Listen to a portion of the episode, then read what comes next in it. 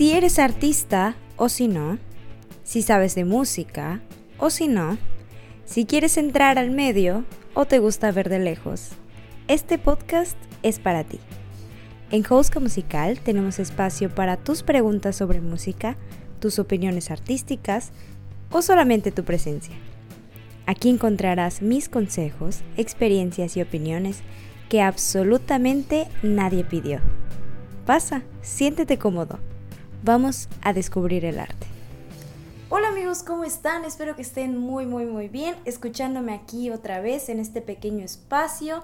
Espero que este episodio seguido o este 2 por 1 compense un poco el largo tiempo que estuve desaparecida y la verdad es que este día es muy importante para mí y muy especial porque en compensación les he traído a una persona que no estoy muy segura si la conocen, pero es muy especial en mi vida y literalmente me vio nacer. Ella es mi hermana María José. Aplausos.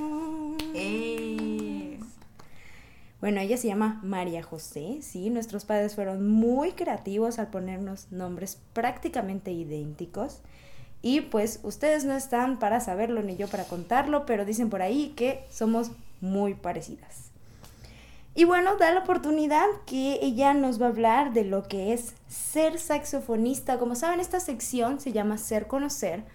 Habla sobre los diferentes instrumentos, etcétera, etcétera, su experiencia como instrumentistas y hoy vamos a hablar del saxofón, los clichés que se tienen y para que sepamos si sirven para algo más que tocar juguito de piña. Así que preséntate, Majo, haznos el honor. Hola, ¿qué tal? ¿Cómo están? Yo soy Majo. Qué creativo. Gracias por invitarme a este espacio, Mafer. Así es, a estamos, hablar sobre mi lodo, que es el saxofón. estamos aquí grabando en pijamas, como debe ser. Y a ver, Majo, ya. Vamos a empezar con algo que yo sé que a ti te va a gustar. En materia. Vas a echarte la historia de la invención del sax. Guay. Ustedes aquí no lo saben, amigos, pero Majo es fanática de contar esta historia. Yo ya fui como a tres reuniones con diferentes amigos y Majo le ha contado esta historia en esas tres reuniones. Ay, no puede ser. Ahorita que estamos en casa y pues con esto de las clases en línea, yo he visto cómo a cada uno de sus alumnos les ha contado esta historia, que está muy interesante, la verdad. Así que ya, ya no puedes retenerlo más, échatela. Pues no puedo hablar mucho, ¿no? O sea, hablar de un his- la historia de este instrumento me llevaría horas, me llevaría mucho tiempo y pues mejor les recomiendo libros y... Siguiente pregunta, no es cierto, Mafer.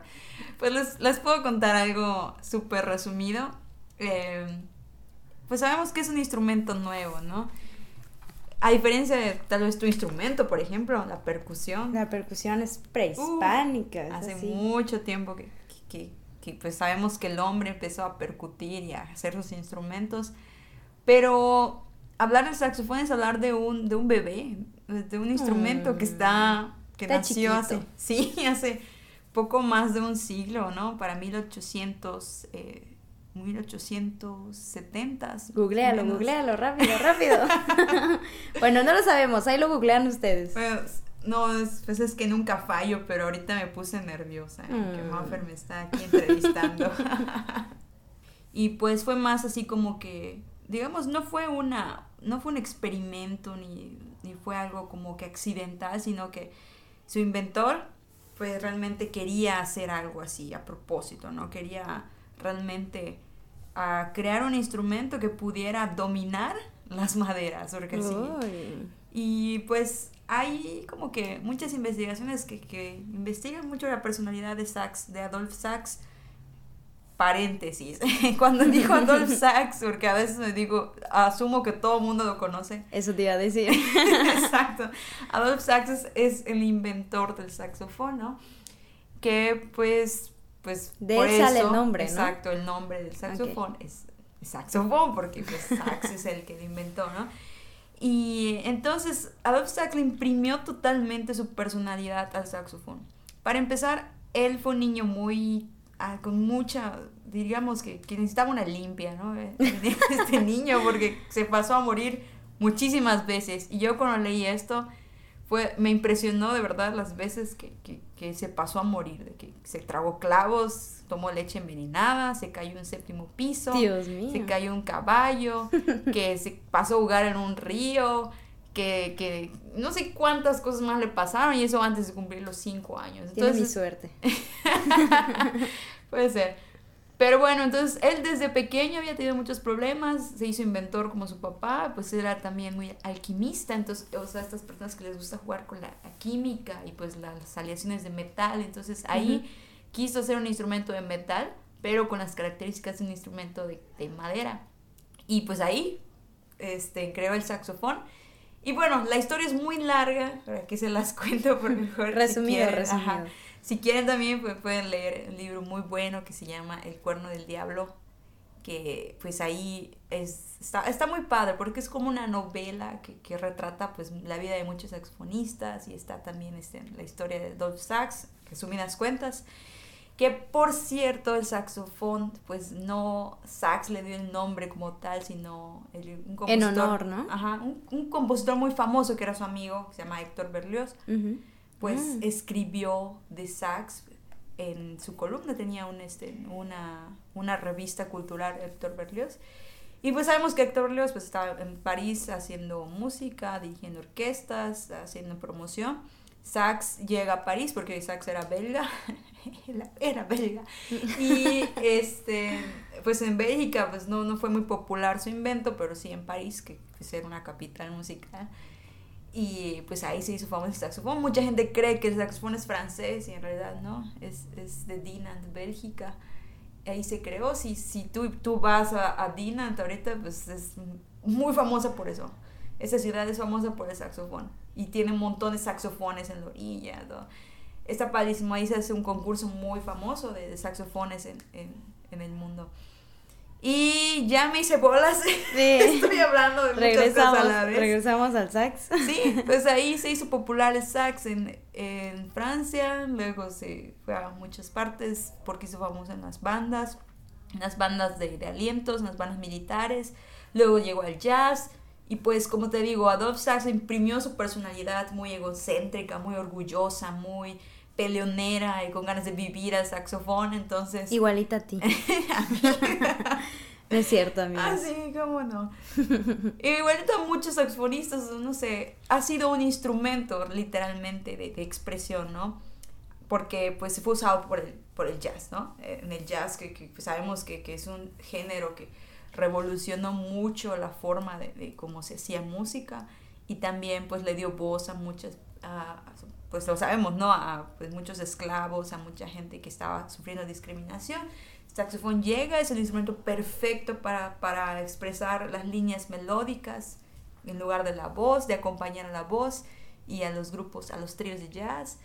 Y pues así fue evolucionando hasta hacer lo que ahora conocemos, ¿no? Hasta tocar juguito de piña. Hasta tocar juguito de piña, cumbias, jaranas. Cumbias, Careless Whisper. Hay de todo ahorita con el sax. Bueno, justamente esto de, de las bodas y todo esto, es que a mí, a mí sí me da conflicto. ¿Cómo es que el sax es el instrumento predilecto para las bodas, los 15 años? O sea, no te dicen, a ver, échate, no sé, un clarinete ahí, ¿no? Es el saxofón. Y yo sí creo que tiene mucho que ver con lo que dices, ¿no? De que le imprimió su personalidad y pues pasó a ah. ser algo como muy, muy protagonista, ¿no? Muy... Claro. Y pues también tiene mucho que ver que el saxofón está muy relacionado a, una, a un acto muy sensual. Para empezar, es, una... O sea, su forma es, es muy curva, es, le dicen... curvilínea y elocuente. Exacto. Sus curvas son... O sea, se llama sax, o sea, muchos le, le dicen el saxofón, así lo decía, le decía un, un, compositor que se llamaba, que se llama, este, Londier, no sé cómo se pronuncia, Londier, es francés. Es francés. Sí, entonces eh, está muy asociado a esta, a esta cuestión de, de, un acto sexual. Entonces, muchas de las, sobre todo las películas, llegaron a incluir, pues al ver su sonoridad, pues al saxofón como algo, lo, lo, incluían en una escena así cachonda, en una escena que ya sabemos, ¿no? Donde hay besos de por medio. ¿Sabes qué, qué pieza siento que reforzó eso? Porque de hecho yo tengo la teoría que es por una canción en específico Esa, la de Careless Whisper. Ah, Bueno, aquí se los voy a poner Sí, para que la escuchen un ratito.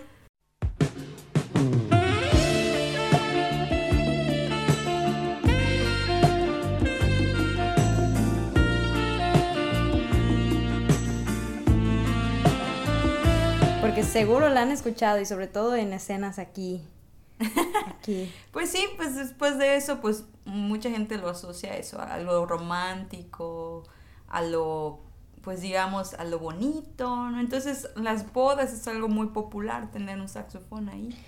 Bueno, justamente tocaste hace ratito de que el saxofón se inventó para, pues, dominar los alientos. Ahora, creo que aquí nuestros escuchas todavía no saben muy bien cómo funcionan los alientos. Porque aquí es la pregunta que te voy a hacer. El, saxo- el, el saxofón tiene un, ahí un rollo muy raro, porque ustedes lo ven y pues parece de metal, ¿no? ¿Está hecho de metal? Tierra de nadie, sí. Entonces, los alientos, para los que no sepan, así rápido paréntesis informativo, los alientos en una orquesta y en, en general, pues como se dividen es en alientos metales y en alientos maderas. Los alientos metales pues son literal los que brillan. Creo que yo ya lo había contado en otro capítulo, pero los alientos metales son estos, ¿no? Los que están hechos de metal, están aquí la trompeta, el corno, el trombón, la tuba, etc. Y los alientos madera, que son las flautas, los clarinetes, em, El saxofón. el oboe y el saxofón. Entonces el saxofón es lo que a mí me da curiosidad porque pertenece como tal a los alientos maderas, pero pues se ve como de metal. Entonces aquí explícanos, puedes explicarnos más o menos. Yo veo esa cosa y esa cosa brilla y es de metal. Para mí puede ser Pues también metal. hay saxofones de plástico. Pero bueno. Los no- que sacan burbujas, no ¿no? se catalogan. No, no, hay verdaderos saxofones de plástico a la Ah. venta, o sea, cuestan 20 mil pesos y No pues le puede puedes ser. poner brillitos y todo.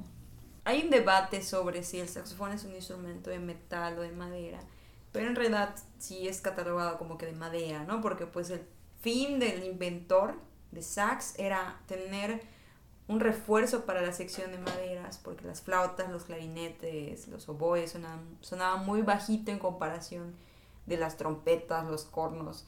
Entonces, pues sí, el sax llega a reforzar esta sección y pues además usa la técnica de muchas maderas, como pues el mecanismo del oboe y la, la embocadura del clarinete, de donde pues sabemos que pues usan una caña, que la caña es un palito, literal un palito de madera, Mm. que se le pone a la boquilla para que, Es lo que hace que, que suene. que suene el saxofón, exacto, resuena y pues es lo que crea el sonido, este sonido pastoso, este sonido este muy de madera. Bueno, justamente hace rato tocaste el tema de pues la evolución del sax, ¿no? Como, como vino de un invento clásico, jazz, etcétera, etcétera, expresión. Y pues creo que da a entender que hay como muchos tipos de sonidos en el sax. Entonces, cuéntanos a todo esto, cuál es la diferencia, cuál usas tú sobre todo, ¿no? Sí, hay... es- esto es demasiado amplio, ¿no? O sea, el mundo Es del sax, tesis. el mundo del saxofón es muy, muy grande. Como, co- como todo instrumento, ¿no? El saxofón pues tiene, o sea, se ha diversificado bastante, se ha adoptado bastante a las culturas en las que se ha presentado. Y pues sabemos que nació en Europa y pues ahí se hizo famoso prim- primero en las orquestas, ¿no? En las orquestas pues, pues, se, se, dio, se les dio un espacio, luego evolucionó y se fue haciendo un instrumento solista y luego en música de cámara. Y pues ahí eh, se crea la sonoridad y la escuela del saxofón que se conoce como clásico, guion contemporáneo, Ujú. que pues digamos que, que ahí está la escuela en Europa pues, principalmente y, eh, y, este, y pues hay muchos saxofonistas que, que- que han adoptado este estilo, esta sonoridad que es muy cuidada, ¿no? Es un sonido Muy muy, pura. Ajá, Muy- un muy sonido muy redondo, muy de orquesta, muy para tocar en, en teatros, en escenarios. Y, pero sabemos que ese no es el instrumento, el, perdón, la sonoridad más común en un saxofón. Ujú. Cuando tú le preguntas a alguien cómo suena el saxofón, te va a decir a pues las cumbias, pues el jazz, el ¿no? juguito de piña. El juguito de piña o Carlos Whisper. Entonces ahí pues, pues surge o pues se, se diversifica la otra escuela del saxofón, que es la escuela del jazz, jazz guion popular, que pues digamos que pues tiene obviamente como el jazz este, su base en los Estados, en Estados Unidos, pero también hay varias como que ramas del, jazz europeo o por ejemplo en Latinoamérica el Latin Jazz, que pues le dan su protagonismo a este instrumento y pues ahí está como que eh, las dos polaridades, ajá, la polaridad del sax, las dos escuelas, que es el jazz y el clásico. Y bueno, si quieres ponemos aquí ejemplos, que bueno, aquí por ejemplo, este, en el saxofón clásico, este es un saxofonista eh, bastante, digamos, famoso, que se llama Marcel Mule.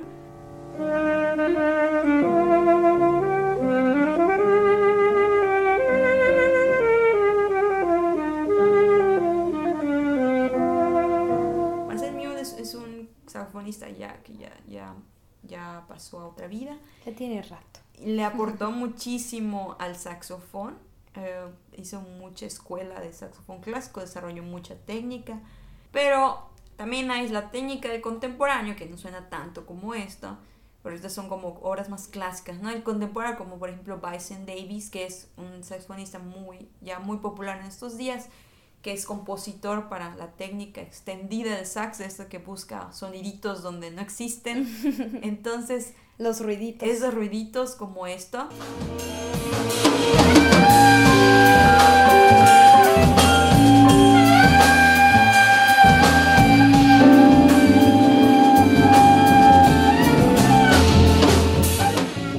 Es- Esto es algo que pues se necesita mucha técnica, muchos años de estudio para lograr, pero digamos no es lo más conocido del sax. Para eso pues mejor ubiquemos saxofonistas de jazz, ¿no? Si nos vamos también muy atrás, en los inicios del jazz está aquí, por ejemplo, John Coltrane. El Coltrane. Y me dicen El que... Charlie Parker. el Charlie Parker, sí. Dicen que tiene de especial Charlie Parker, eh, John Coltrane en, en esta, en el saxofón.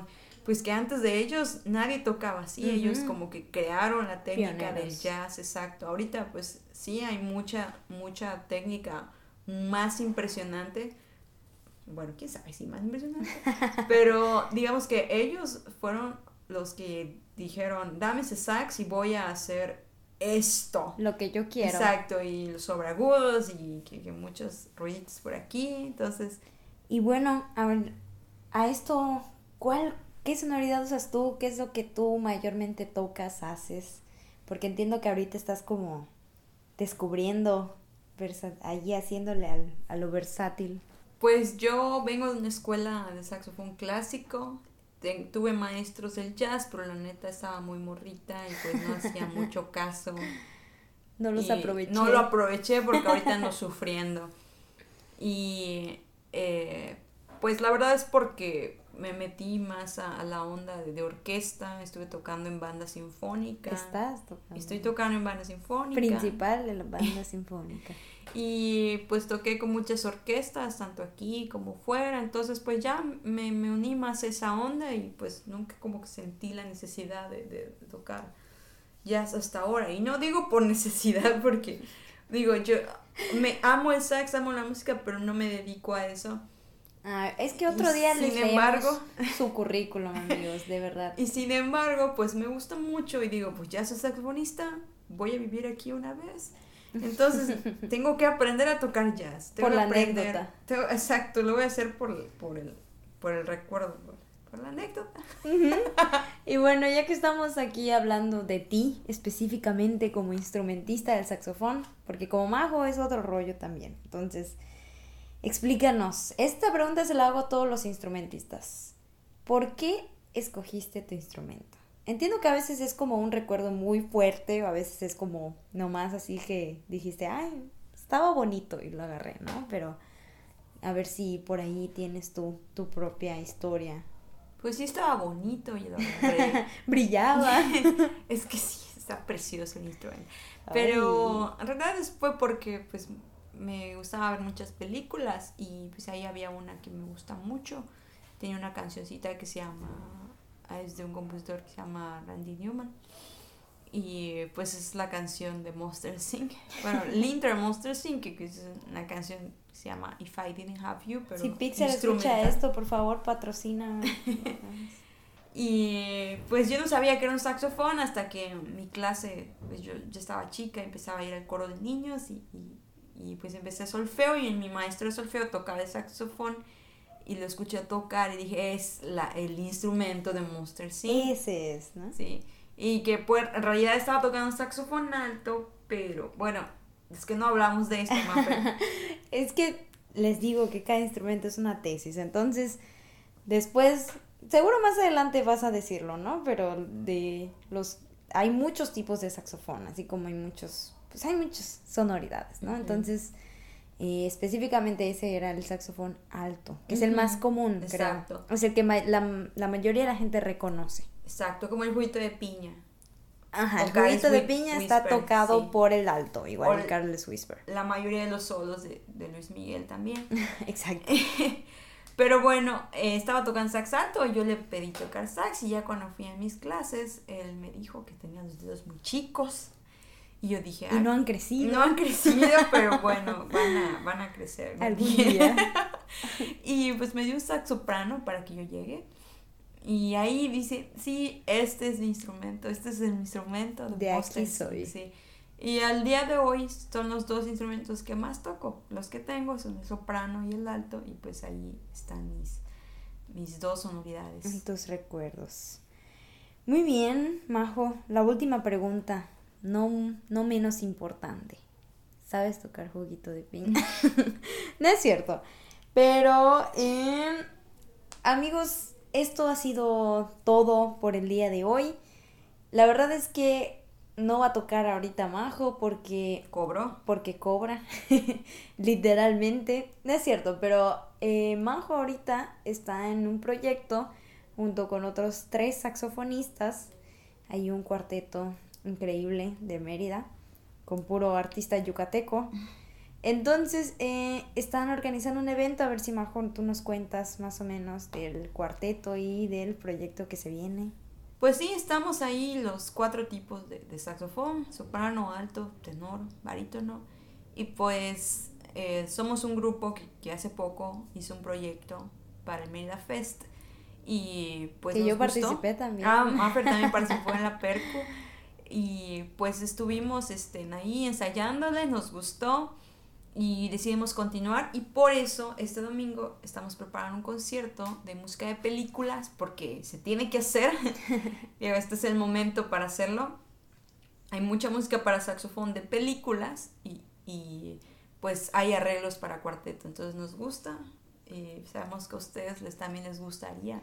Es el domingo 14 de marzo del 2021, Así porque es. Majo ya me amenazó que tengo que sacar este podcast antes de esa fecha. Ojalá, ojalá puedan escucharlo antes también. Sí, sí se va a escuchar. Entonces, pues hay dos modalidades principalmente. Si, e- si son personas de Mérida, Yucatán, México, pueden asistir al, al evento presencialmente en el Centro Cultural Olimpo a las 11 de la mañana. La verdad, sé que es un poco temprano para ser domingo, pero vale muchísimo la pena y ahí después pueden comerse su heladito en, en domingo. el Mérida en domingo. Y pues la verdad es que nos quedan pocos boletos para el presencial porque pues es un evento controlado y con todas las debidas medidas sanitarias.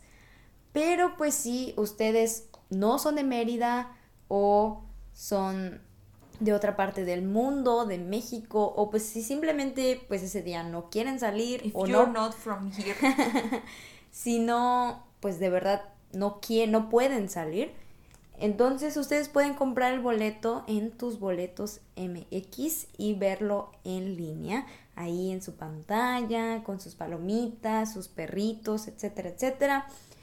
Y pues eh, pueden mandarme mensaje a mí en mi Instagram, ya saben que yo siempre respondo los mensajes que me dejan, que he recibido muy bonitos, la verdad. Estoy como maffer-chi, pero más seguro le pueden enviar mensaje directamente la- al Instagram del cuarteto, que está como take four sacks. Taque. Taque 4 sax. sí, Take literalmente. Cuatro, número cuatro. Número 4. Entonces, ahí de todos modos, en la descripción como youtuber les voy a dejar eh, pues los dos... Eh, las dos cuentas. Las dos cuentas. Y ahí nos pueden enviar mensajes para adquirir boletos. Les digo que quedan muy poquitos para el presencial, pero el en línea es ilimitado. Y pues ahí nos pueden ver. Así es. Y bueno amigos, eso es todo. La verdad, pues disfruté mucho hacer este espacio de ser conocer, ser instrumentista, ser saxofonista y ser mi hermana. Entonces, no sé si quieras despedirte, algo, decir. Pues estoy muy feliz de que me hayas invitado. Al fin estoy en Hosca mm. Musical. Mira, mamá, sí, en Hosca Musical. Y pues gracias a ustedes por escucharnos, a escuchar a Maffer ella le pone mucho empeño a este podcast. Parece no que no, tiene ¿ah? pero, pero... Por eso no saca tanto. O sea, si sacara mucho es porque no le saca, pone tanto. Bueno, ir irás agarrando ritmo, ¿no? Les voy a ir contando mi proceso. Pero bueno, este, estoy muy feliz, Mafer. Gracias también por la difusión. Espero que puedan ir al concierto. Está, estamos echándole muchas ganas. Va a ser un buen evento. Ahí voy a andar yo en, el, en el staff también. queremos saber la crítica.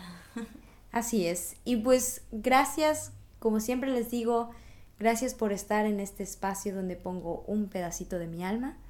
Y los espero en el siguiente capítulo de Jouska Musical.